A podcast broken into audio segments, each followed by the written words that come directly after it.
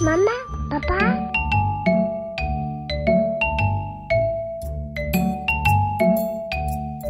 位听众朋友，大家好，欢迎来到妈妈宝宝的妈妈谈心沙龙，我是主持人 Milo 美露。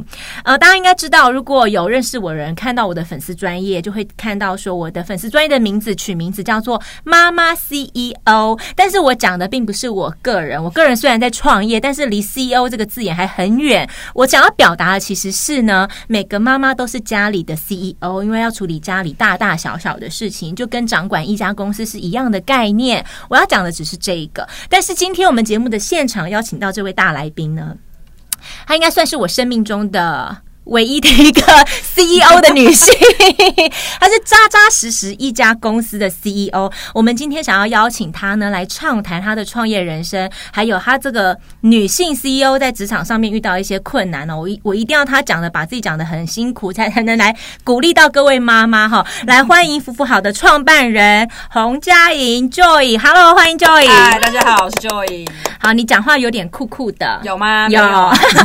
虽然她讲话很酷很。很酷哈，感觉就是那种玩玩地下乐团那种感觉，但是他他的事业创造出来的东西，却是要来可爱颠覆这个世界，对不对？来，你讲一下，你是。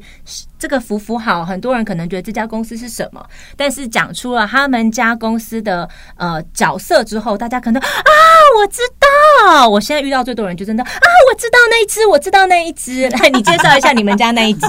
你的声音完全有个表情的展现。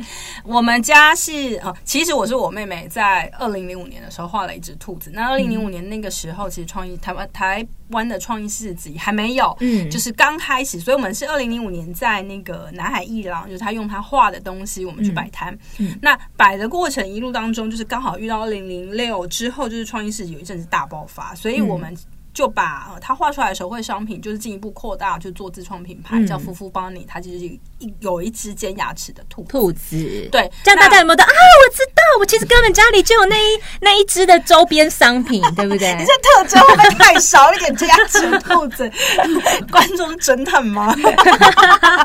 好，OK、嗯。总之后来我们就是把这个扩大之后，我们就把它真的朝自创品牌方向去做。所以，可是你你当下怎么会有那个？嗯就人家会说，你哪来的自信？就好像我自己创业，我自己也会问我自己说，我哪来的自信来做这件事情？那对我自己来讲，因为我自己的品牌，我是在做甜点的，好，是做吃的东西。嗯，然后我一开始呢，对我自己来讲，我觉得，哎，当我的商品开始有人口耳相传的时候，而不是只是单纯透过一个谁，然后有介绍过，因为我觉得媒体介绍什么这种东西，就是过了就过了。好，当我发现呃有人开始口耳相传，或我同事知道。我朋友吃过，觉得推荐，我才开始比较有把握，说好，那帮我来真的来试试看，当成创业这件事。可是你是你跟你妹妹两个人，当时零五零六年那时候也还年轻，对不对？对，我那个时候在哪来的把握说来我来创业？哎，我跟那个主持人其实是在那个时候的同事，嗯、就是我那时候在东森上班。对，那我们都是媒体出来的，我不承认没有万恶的深渊，不承认。嗯、就那个时候，其实我是在东森行销创意部。那我本身其实我。自己自认为我其实我是一个很棒的企划，坦白讲，他其实真的是啊，我一定要我一定要帮他下一个这个抬头，他是我们当时的这个企划部的第一把交椅哈。我们所有的那个业务只要拿到了大案子回来，都一定要拜跪在他面前拜托他说：“这案子你可以帮我吗？”还要看他的脸色这样。没有，哎、欸，我那时候脸色的确不太好的确不太好，对，对我脸很臭，我以前都不太敢靠近他。我想说这个人脸有点臭，不要靠近他。对我这脸，没想到其实他其实是很好相处。我生了以后才温驯起来的。呃，对，有了孩子之后会让人变温暖，对，可是。胖了吗？对哦，真的，他真的胖蛮多，我必须得老实讲。你很烦。好了好了，为什么？凭什么？哪来的勇气和自信？觉得来我来创业？我觉得我是一个很不错的行销企划，坦白讲。所以呃，我那时候因为经手客户就就是真的都蛮大的，所以呃，有一方面就是到了那个时候，其实也是小主管了。所以其实呃，因为经手的客户其实都很大，所以在做这些行销案的时候，我有一点没有办法确定是我真的很棒还是。东森的公司很棒，还是客户很棒？嗯，那我想要，因为我真的很喜欢行销这件事情，所以我想要就是试试看，能不能把我觉得我妹妹做出来很不错的东西行销出去，因为它是一个从零开始的过程，嗯，呃，从零即将开始的后面一段历程。那因为我们那时候没有钱，然后没有资源，嗯、我妹也不是学画画。大部分创业的妈妈都是会遇到这个状况，没有钱，没有资源，只有一个可能我有我的兴趣和才华。对，嗯，所以，嗯，我就会觉得说，哎、欸，其实我跟我妹妹是一个还不错 partner，因为她，对，对，就是我可以做比、嗯。妹妹比较像艺术家，在创意的部分对。对，然后那个时候其实呢，跟其实我觉得跟这那时候我还不是妈妈，但是跟今天的主题有一点点相关的是这样，就是。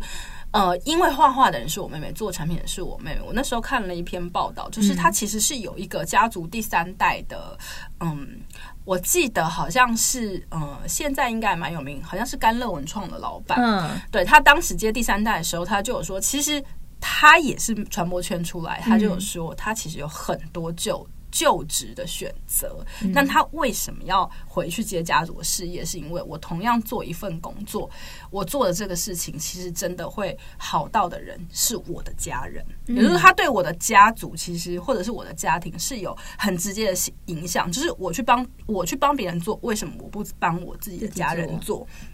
所以我觉得起心动念，我觉得当时他那段报道就是有影响我，有影响到你对，因为其实我去很多地方都可以做行销，但是就是大家会一直要想要挖角你啊。其实你根本不缺工作啊，对不对？没有没有，我没有贴金啊，是真的。因为你知道，真的头洗下去走入创业这件事情之后，我最大的感想是我好想回去工作。对对对对，就我跟你讲，真的拿老板的钱真的轻松很多。以前我们工作的时候都会觉得说啊，好烦哦，老板要这样，老板要那样，然后专案，然后窗口怎样很烦，就是各种烦。但是你真的哈，用了自己的资金，尤其是可能都在烧自己钱的那个当下，你就会知道上班是一件很温暖的事情。老板念个两句也没什么大不了的，而且还有年终奖金可以拿呢。真的，老板没有赚钱都没有关系。对，对，就是那个时候我就会觉得说，嗯，对，那我同样要做一件事情，可是我做这件事情，它可以跟我的家人中间发生就是更。更好的连接，对，更好的连接。嗯、那那一路走过来，确实这个工作也让我就是蛮有成就感的，嗯、因为就是我们那个时候是什么都没有嘛。那到现在其实已经有一个团队，现在已经到了创业的十五年了，对，今年是第十五年。嗯、那呃，其实我们到大概自创品牌第十年的前后，我们也是。觉得说，哎，台湾其实很少有原创的角色可以存活那么久，嗯、所以在那个时候开始，我们开始想要去呃找出一些我在我们前面的角色有没有一些好的案例可以让我们学习。说在这十年的前后，因为十年前后其实真的是有一点久，有一点。嗯、那台湾的消费者其实没有嗯比较喜欢新口味的东西，坦白讲。嗯、那我们也到了生命的另外一个阶段，对我大概是差不多在那个时候准备要结婚生老大，所以我也没有老二了，反正就是差不多结婚就是要生小孩。对，那个时候，那我们就开始想要去学习有没有角色这个东西的更好案例，发现哎，在台湾其实找不太到，哎，我们好像已经是活很久了，所以我们就开始，所以做国外的角。我知道你不喜欢这两个字，但我可能还是这这么说，就文创界。的前浪，但还没死在沙滩上，可以这样讲。对对对，可以这样浪头啊，那个头还没掉下去。其实我们我们这中间经过了好几个波段的，嗯嗯，媒体帮我们下的定义不太一样。第一个波段我们叫创意市集品牌，对，然后再来有个波段我们叫文创品牌，然后有一段时间潮牌很红的时候，又变潮牌。这是你自己给自己的定义吗？还是不是？都是每市场，因为各个时间来。采访你的媒体会跟说：“哎、欸，你们是创意品牌的什么？”我就哦好，你说是，那就是这样子。你是啊，现在我们变成 IP 品牌这样子，反正就是我人生十五年经历过很多人帮我下定义，就帮你们下头衔。对，但对我来说，其实我觉得这都不重要，因为你如果今天讲句实在话，今天你要进一个公司，说真的，你就是活下来，而且让你的员工过得好。其实除了这个以外，别的都只是。虚的，我觉得都是虚的，嗯。嗯、所以我们大概十年前后开始，我们想要去，我们开始去做别的国外品牌，包含就是我们呃前年有做伊藤润二的展览，嗯、然后伊藤润二很多日本漫画迷应该都会知道，对对对，伊藤润二的就是体验展，然后也做一些快闪店，创立爆款快闪店，嗯、而且今年有一个很大很大的，对，就是那个粉丝就是根本可能都还不用宣传，粉丝已经在门口排队的。对，我们做他，为了做了他，我头又头又油了三次。对，他刚一来，我说你是没洗头，他说有，我其实有洗头，只是一直在活动上那样子。这这个这这个是一个动漫，对不对？对，就是《鬼灭之刃》。那我们刚结束《鬼灭之刃》第一场台北场路跑，接下来会继续的往台中跟高雄跑。那为什么要去做这件事情？就说哎，你为什么要从原创品牌开始去做？国外角色。其实坦白讲，有的人会觉得说，哎，你是不是就放弃原创品牌？其实并不是哦，就是我们其实想要在这个过程中去学习国外品牌。哎，你讲话可以慢一点吗？我觉得我好像要转那个慢慢的，我我觉得我讲话已经够快，他比我还快。对对对对对，很快吗？啊，你说原创品，我有个好朋友是那个。呃，也有快跑饼干，他讲话超慢，超他要转快，是不是要快转？超疗愈。我每次跟他聊天，我都觉得我自己好像得了躁郁症，就是就是想帮他快转这样子。对对对，我俩在我们的那个妈妈团里面，其他人都好温柔，就是我就一直快转这样。好，然后呢，你们的品牌，对我们想要在这个过程中去学习，就是国外的经验。对对，这个也是现在我们公司的下。等于是已经是也是也是第二个创业历历程。那其实，嗯、呃，其实我记得在题目设定里面好像有讲到，就是说生小孩对对妈妈来讲，我其实正要问你，因为你刚刚说像《鬼灭之刃》，你刚结束台北的展览嘛，对，台北的活动，嗯，接下来要去台中，然后还要台南吗？还是高雄？高雄，高雄，你要这样爬爬照，可是你的孩子就是在那里，你要带着他爬爬照吗？呃，要看什么案子，有的案子孩子可以跟着爬爬照，有的孩子。没办法，对，是吗？其实我是蛮 蛮蛮乐意，以及就是蛮认真让我的孩子参与，就是我的我的生活。其实因为我先生也是自己开公司，嗯、其实我们是两家不同公司。嗯、那爸爸跟妈妈其实都是自己创业的人，所以其实我们的时间上，你说有弹性，但其实某一个程度也是没什么弹性，没有什么上班跟下班的这个时间分割点。嗯、所以夫妻的配合。嗯，其实很重要，就是要彼此支持。之外，就是说，其实我觉得让小孩参与我们的生活，对于这件事情是呃，对于全家人的和谐是有帮助，因为他会知道你现在在忙，嗯，然后你在忙什么事情。所以，其实我的活动现场，我的小孩几乎都会来。嗯，所以其实我要帮线上妈妈问的，其实是身为一个呃创业家，然后呢，你要怎么样在这个公司，因为公司有几十个人要你养，对不对？然后呢，你也没什么上班打卡、下班打卡这种事情，因为你整天二十四小时。就是要随时有问题，你就得解决、得处理。还是其实你在工作这件事情上面，其实自己有设设定一个闹钟，什么时候我就是不做任何事情，同事有任何事情也不要烦我，我就是家庭时间。你是怎么分配和协调你的家庭跟妈妈身份这件事情？嗯、呃，你刚刚讲的，我觉得它其实是两件事情，嗯、就是第一个是呃生小孩之前，我觉得生小孩之前，呃，我们。我大概前前十年的时候有经历一个，就是你刚刚说的，就是因为觉得生活的平衡被被破坏。嗯，那尤其是在就是有一段时间比较是所谓的快速成长期的时候，就是人人数约莫是在十五个人上下那个时候。好羡慕哦，好羡慕他们公司的规模，超烦的。我跟你讲，人一多就烦，人就是 同事一多人就就是因为就是各种有人在的地方就有江湖。那可是这种这一种组织的规模，它没有到达，真的很可以。老板不用进公司，也不用回馈任何的决定，嗯、没有，因为这都是很小的公司，比中小企业还要小，所以在十五个人前后，那个是处于一个比较尴尬的时间点，因为其实你并没有真的能够很好职务代理你下真的很重要决定的人，嗯、然后，所以其实大小事情你还是都得过你，所以你其实很难真的关机，嗯、我觉得啦，嗯、就是对很多，对，但是那时候没关系，因为那时候还没结婚，还没小孩嘛，要怎么折磨你都可以啊。对，就是你自己要抓你自己的那个心心理的平衡点。后我我有一段时间一直试着把我的上班跟下班去把它切开。那个时间点到了，我要怎样？哪个时间点到了，我要怎样？后来我发现这个这个切割反而对我来说不 work，它其实是一个不成立的切割，因为我仍然是放不下。那呃，我不放不下的情况下，其实其实我心里还会挂心。后来我觉得最重要的是平衡，就是你要去抓到，就是说我在什么时间点，嗯，我要。嗯，我怎么样？即使在上班，然后或者是我即使在休闲，这两个东西怎么样 balance？这个所谓的 balance，我觉得不是时间的分割，嗯、是整个心理的调试。嗯，对，我觉得你我已经接受了，其实我二十四小时就是得。在这个状态，而我做这件事情，其实我很开心。嗯，我不用去折磨自己，想说，哎，其实我不喜欢工作。其实我就是很喜欢工作。嗯，那我也不要一直一直 involve，就是其实我有时候可以进去，有时候可以出来，但它不是因为时间去做进行的切切割。这是我第一个阶段抓到的平衡。那呃，结婚对我来说也没有什么太大的影响，因为其实因为我先生也蛮能够。因为他本身也是创业者，对不对？哎，对，但是其实我有交往过男朋友，就没哇，你可以大剌剌讲这些吗？就不行，就还 可以讲一下，说不定有人就还没有 没有，因为我跟你讲，有的其实他可能正在评估要不要。结婚呐、啊，哦，有的人是这样，有人就不想要结。因为哈，我老公在我面前永远都说我是他第一个女朋友，也是最后一个女朋友。我就是不能，我就是不能容容忍那些其他的事情。我就是一个小心眼的女人。好了，你之前的男朋友怎样？哦，就是我，我刚刚讲另一半，嗯、就是你的另一半，就是真的要结婚。我觉得他要是很可以了解你这个人在什么样的状态下是怎么，呃，是他可以就是 fully support。我觉得这件事非常的重要，嗯、因为。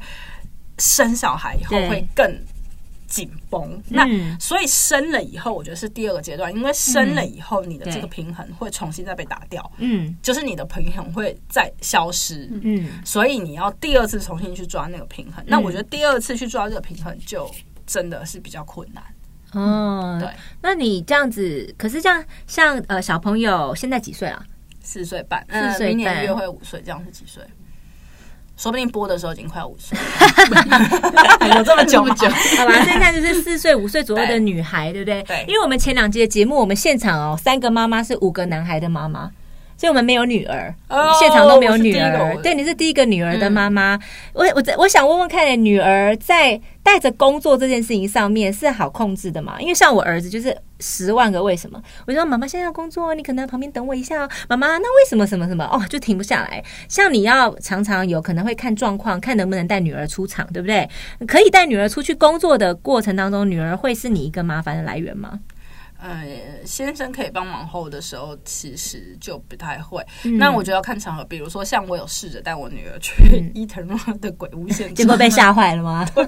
他们你怎么会想要带他去这种鬼屋的地方呢？但是他就在商傻眼那样子，他就在休工作人员休息的某个角落吃冰淇淋，嗯、可是因为旁边就是一直在尖叫嘛，鬼屋就、嗯、啊，很多人在尖叫，然后就一个那时候我女儿好像才两岁半，就在那边吃冰淇淋。我后来之后我就觉得很对不起她，这样 就。从小时候可能说，妈妈，我小时候好像有一个画面，有人一直在我旁边尖叫，为什么会这样？他其实都会想我带他去工作，但只有那一个活动是我带他去过一次。然后下一个礼拜，他说：“妈妈，你要去哪里？”我说：“马上去工作，是黑黑的地方吗？”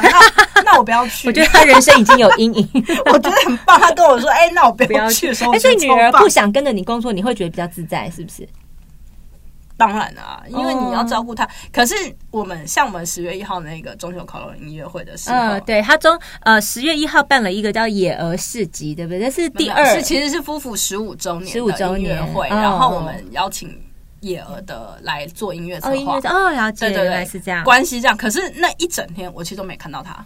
可是我有一直看到他，因为我在别的地方跑来跑去，就是他还跑到台上唱歌。有的场合其实我就不太不太需要管他，然后他也。所以其实换一句话讲，其实你是一个很能放手的妈妈，对不对？因为有些妈妈是眼睛要一直盯着小孩，没盯着小孩，她自己会不安心哦。我觉得没有对错，就是每个人的个性不一样。我我发现全场很多人都盯着我的小孩，所以我就放下。比如说你会一直看到女儿，然后旁边的人也会一直看到女儿，然后每个人经过我旁边都会跟我说：“哎，我刚看到你女儿。”就说：“嗯，好啊，那就这样。”那表示他还活着，表示他还活着，那就没问题了，还在呼吸就没问题了。对对，健在，OK，也没跌倒，没哭，OK 的。所以其实你你基本上你的个性对待孩子这件事情，那伴随着你创业的各种压力，其实你是一个比较能放得下、放得开的妈妈，可以这样说吗？我不知道别人妈妈，因为我很难这样子比较，我不太知道所谓的放得开跟放不开到底是怎样。但是其实坦白讲，我现在就是呃，因为生小孩之后，我其实很多可以分工给同事，其实我就会考虑尽尽量。对，因为你刚刚说分两个阶段嘛，前面是你还没生小孩，那后面那现在你在跟小孩和家庭相处那个时间分配上，因为身为一个你，你现在公司有多少人？应该至少有四五十个人了，对不对？据我，嗯，我们常派正职大概有三十几个人，嗯，但其实这个对一个公司的规模来讲，其实是很多人了耶。哦，那这样子不少，对对，所以在这样子，你在调配公司的营运的部分，然后分配给家庭跟小孩，呃，如果我们用一天。来当成一个，我们来演练你的一天，你大概会怎么安排跟分配？平常日就是起床以后煮早餐，然后就、嗯、你会自己煮早餐，你会煮三餐我都会自己煮。哦，你看起来是不太会煮的，我很会煮饭，好不好？你不要这样。哦、对不起，对不起。你平常在脸书就只分只在分享他女企业家的一些点滴，我没看到。哪有？好不好？我最常我最常分享的是食物。哦，好好好，来来来，好，我三餐其实都会自己煮。嗯，煮完早餐以后就送小孩去学校学校，然后就是去公司，所以通常我都会是第一个到公司的人。嗯，那因为小孩就很早放到学校，你就很早进公司。对，我还蛮 enjoy，就是公司只有我一个人的时候，因为那时候可以想好一些事情，然后就是分配下去。就是把很多事情整理好，同事一进来，我就可以很好面对他们。嗯、那我觉得这个那个整理的状态蛮好的。然后再来就是一整天的工作，大概到五点前，五四点半五点前，我差不多东西收一收就回家接小孩回家煮饭。所以你是可以让自己四五点下班的人。我大概我们现场的总编辑 Iris 有点惊呼，Iris 你都几点下班？八点。八点对，正常职业妈妈。我觉得你要看家里有没有人可以 support 这件事情。嗯、那我跟我先生其实多数都是自己带小孩，所以不是我接就是他接，我们两个会互相。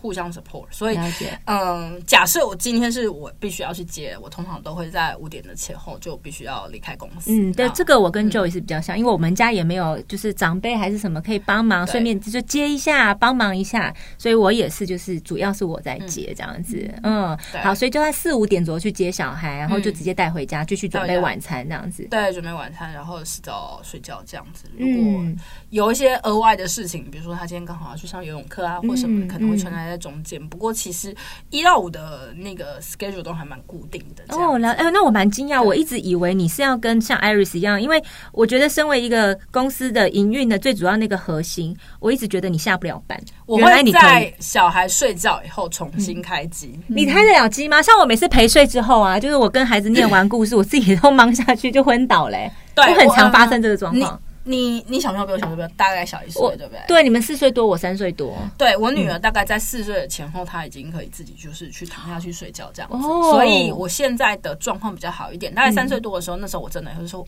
会要讲故事陪睡。我现在也会讲故事，但是我现在讲完故事，她会比较爽快就去躺下来睡觉，我就比较这哎，这会是有一个需要的培养的过程吗？哎，刚刚给我一些 paper，快点，我要听。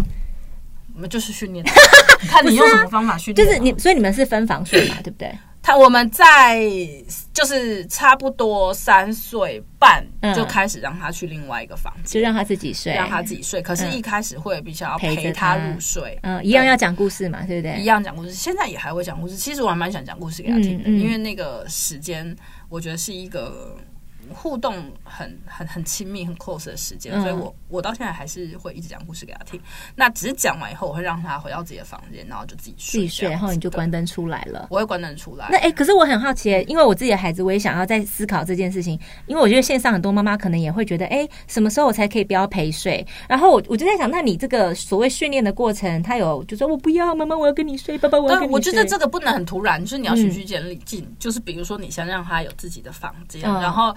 呃，让他喜欢他的房间，他在房间可以做他自己的事情，嗯、他对他的房间有认同感，他喜欢待在他的房间。嗯，然后再来就是你增加你跟他在房间里的时间。嗯，然后比如说本来讲故事可能是在爸爸妈妈大床上讲，现在就在他的房间讲。嗯嗯，那讲一讲你要离开的时候，你可以经历几个步骤的训练，比如说，嗯，可能一开始是讲完故事，然后妈妈在旁边待一下，然后多久，然后。等到什么时候？等他睡了再离开，然后慢慢变成说妈妈待多久以后妈妈离开，你就自己睡下去。对，所以我觉得他其实是有一个步骤。哦、那至于他那个步骤，我觉得要看你的孩子跟你是怎么互动，还有这个他孩子的个性是怎么样。嗯、其实有的小朋友可能就对于这样的过程就是接受度会更低，所以你要把那时间拉得更长。嗯、所以我觉得就是这个就是看你跟孩子怎么互动。那其实像我女儿就是嗯，当然一开始会有。抵抗或不高兴，后来我跟他爸就会在我们因为要重新开机工作嘛，我们就会在他的门外面工作，让他不要关门。哦，真的、啊，他就比较会安心，嗯、就觉得说他看到爸爸妈妈的。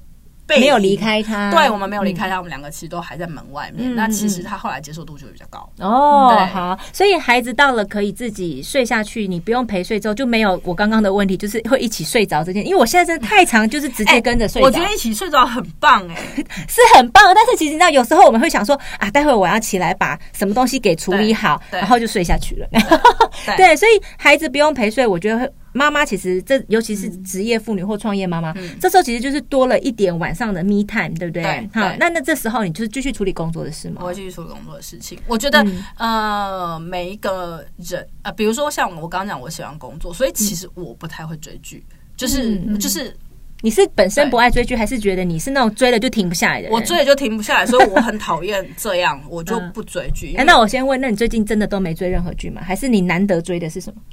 来推荐一下。最近真的没追，真的啊！你好，自制力好强、哦。最近没有看到喜欢的剧。哦、OK，那你真的自制力很强哎、欸！我觉得耳根子很软，没有没有没有，有看到就会追下去。因为我就是那种明明就没有很爱追剧的人，然后谁说什么好看什么好看，我就会想说，嗯，要不要来瞄一下？然后我又是那种停不下来，就想说一快转，赶快把它看完，看到结局是什么那种。所以我觉得，是不是有自制力这件事情，也是创业一个很重要的因素。嗯我觉，得我的创业会失败也死定了。你不要这样，我很没有自制力也死定。不过我觉得那就是自，你看你要怎么自我管理啊？因为假设说你压力很大，你。透过追剧可以身心舒压，嗯，也我觉得也蛮好，因为你在睡前过度工作，其实也会睡不好，嗯。那其实我没有这个问题，就是我大概可以工作一两个小时，我还是可以就是躺下去睡，我 OK。可是有的人不行，他如果睡前就是用用脑，对。可是我觉得就是你自己要去抓到你刚我刚刚所所谓的 balance，就是在比如说我的小孩跟我要一起睡，然后我就会睡下去那段时间，嗯，我就会很早起来，就会比刚刚的那时间更早起来，因为你可能九点半不小心就睡着了，睡着了以后我就更早起来，嗯，我就。把那个时间拉在前面，哦，我觉得这样也可以，也是不错啊。但是我又是一个起不来，完蛋了，我就觉得我是，你这借口很多哎，欸。好了，你看，像你刚刚的排程都是你，然后跟老公分工，然后一起把小孩照顾好，把事业顾好。那请问，身为一个创业 CEO，你跟老公的时间怎么调配？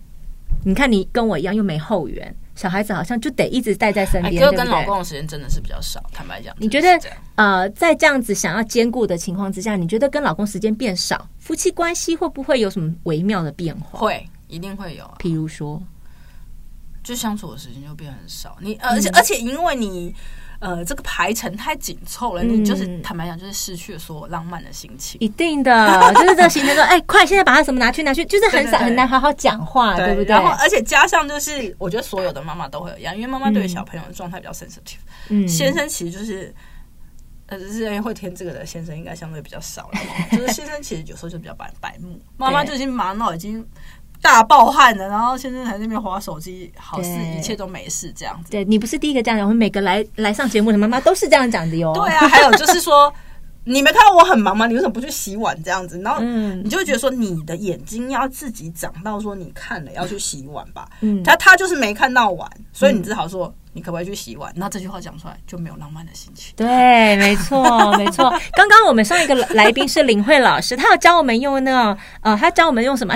上完课我就忘记了。他说要先适时的抒发自己的情绪，说老公，我今天真的很累了，呃，我心情不是很好，或者我我身体真的很累，呃，还有很多碗要洗，我觉得我心情不是很好。但是如果你可以帮我洗碗，我心情就会好很多。有，他们是这样教我们的，他们估计肯定你做得到比我好吧？我没做到，我。就说去洗碗呐、啊，就浪漫这件事情，在很多的呃夫妻有了小孩，然后甚至是双薪，不管你是双薪家庭，就是各自在外面工作，或者是创业的家庭来说，嗯、其实浪漫这件事情很容易在夫妻的生活里面就就是消失的无影无踪，无影无踪，真的。那现在回忆起来，你们近几年来最浪漫的一件事有吗？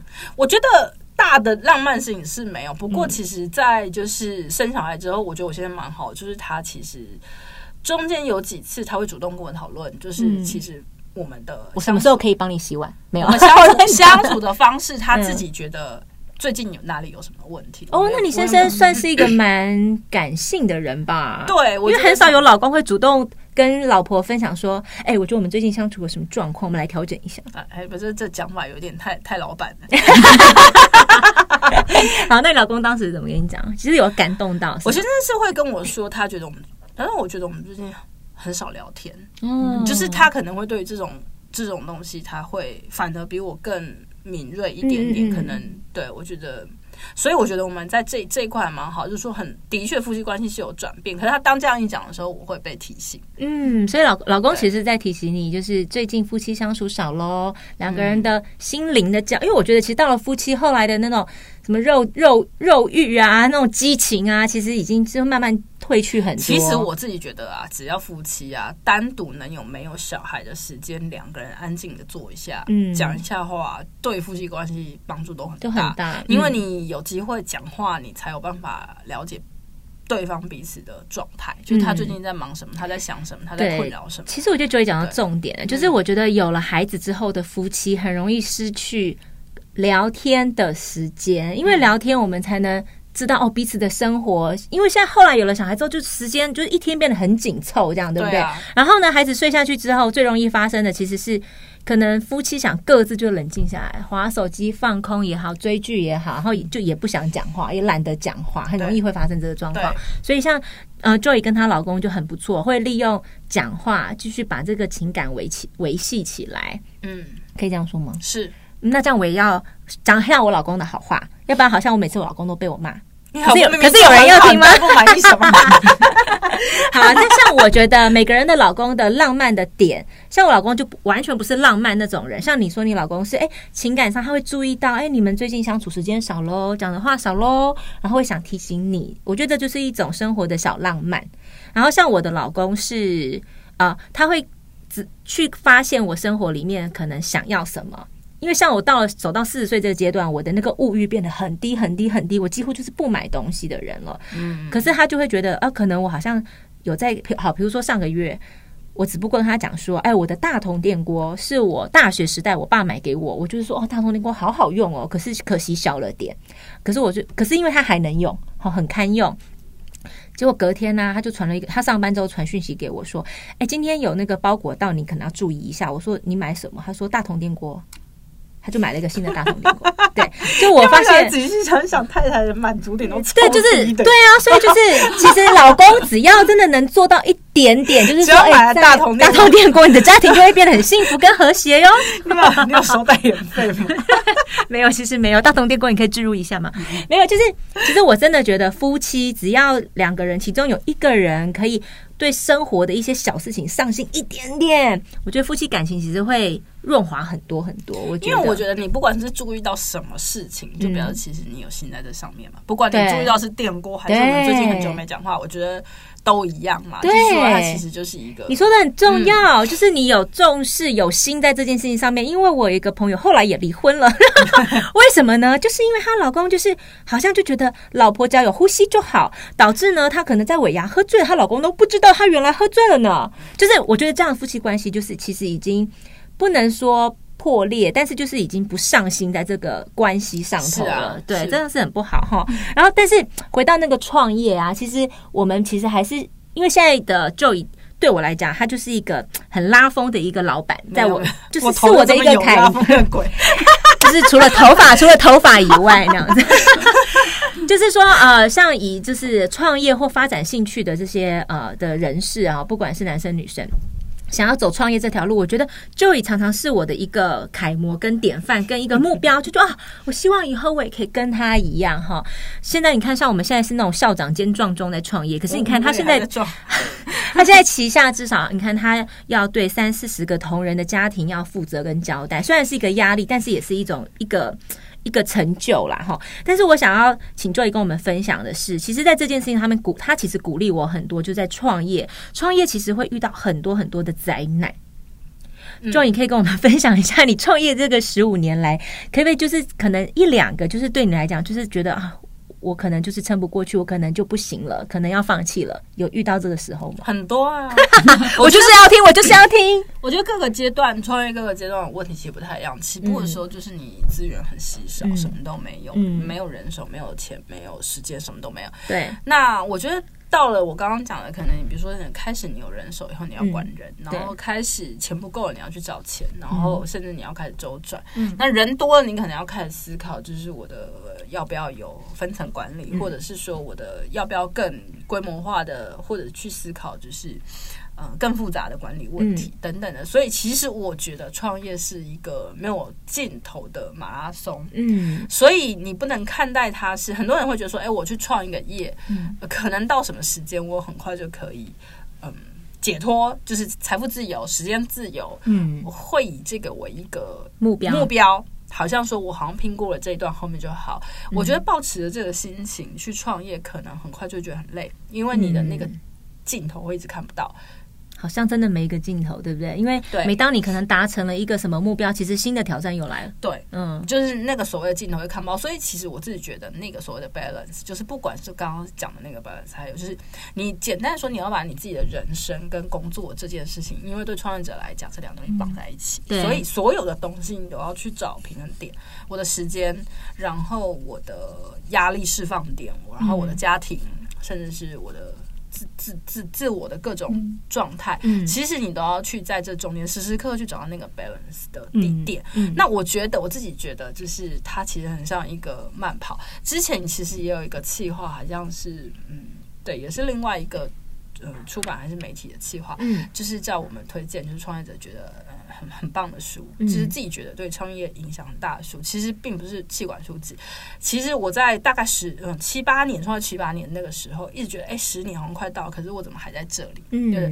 后来我去那刚好那时候看了村上春树有一本书在讲跑步，嗯关于跑步，我想说的是，嗯，他最后的最后一章的最后就有写说，就是他希望他死掉的时候，村上春树的墓志铭上面是写说，村上春树一直到最后都没有用走的。就是我觉得你跑得多慢都没有关系，可是你不要停下来用走的。那由于就是我觉得创业就是这样一个非常非常长程的马拉松，所以你在中间我们在跑步的时候讲的其实就是什么？你要配速，你要调整呼吸。嗯。就算你跑得很慢没有关系，但是你不要停下来。那我好像快要哭出来，你很励志，很感人。就对，因为你一定会有高高低低、起起伏伏。嗯、那你在路很好跑的时候，你也不要冲，嗯、因为那就是你可能会乱掉。嗯、所以其实我觉得，像那本书，一直对我来说，就是我觉得其实是鼓励很大。我现在时不时都还会把它拿下来看。嗯、那尤其是我觉得。有一件事情是，我觉得当老板、当妈妈，甚至是这些角色全部嘎在一起的时候，呃，很容易所谓的妈妈 CEO 应该会很常处在一个状态，是你会觉得很 guilty。嗯，你在家里的时候，你对你的同事觉得很 guilty。嗯，你在公司的时候，你觉得对你的家庭很 guilty。嗯，那我觉得这个这个这个状态，其实对心理是一种无形的压力，它不是钱的，也不是。也不是业绩的，都不是，是因为你会很常面对一个取舍，就是我现在到底要把我的时间放在谁的身上？那没有被我分配到时间那个人，他现在好吗？光是这个问题，可能某种程度就会折磨你。嗯，对。那你你看到有人可以把他所有的时间分给小孩，你也会有点羡慕。可是你又不想要丧失你自己去实现你自己工作的可能性，所以很长，我觉得是那个 guilty 的状态。嗯，那我觉得这个其实反而是最重要，就是我觉得你不能觉得你亏欠谁。你不能觉得，你也是这个十五年这样子慢慢一步一步学来的吗？对，因为其实我在创业的过程中受到很多人的帮助，这个帮助可能是我的爸妈，或者是我的亲朋好友。比如说哦，可能我们一开始有很多人会来当无偿的工读生，嗯，创业的初期真的很需要免费的工作人员，对不对？对，有人借你钱，所以你会处在一个很长。呃，觉得自己好像亏欠别人的状态，嗯嗯、可是我觉得那个拿捏其实是蛮重要。就是说，你要知道，其实别人对你的帮助，其实他可能是出自于对你的爱，他要的其实并不是你 payback。嗯，那那你能不能坦然的接受这件事情，可能构成了这条路你可以走多久的原因？就是你要怎么跟你周围的人互动。那同样的，就是你今天把你的小孩交给你的先生，交给你的公婆的时候，你是不是也能够用一个很类似的心情，就是接坦然的接受，就是说，其实我生活周围的这些人，嗯，其实我们都是可以彼此帮助的，而这个彼此帮助、嗯、没有亏欠，不用彼此亏欠。嗯、然后我觉得这这个其实是一个很重要的心理调试，嗯，也是一种学习啦。其实，嗯，好，今天呢，我非常感谢哦，这个福福邦尼的创办人 Joy 洪佳莹来到现场。其实呢，我觉得佳莹好像。呃，在这个十创业十五年，然后当妈妈这个四五年的过程当中，很强调一件事情，就是呃，我们呢要找到生活平衡的方式。这个方式每个人都不一样，佳莹只是跟大家分享她的方法。那也希望线上的所有听众还有妈妈们可以找到自己生活平衡的好方法哦。那今天节目到这边，我们下次再见喽，拜拜。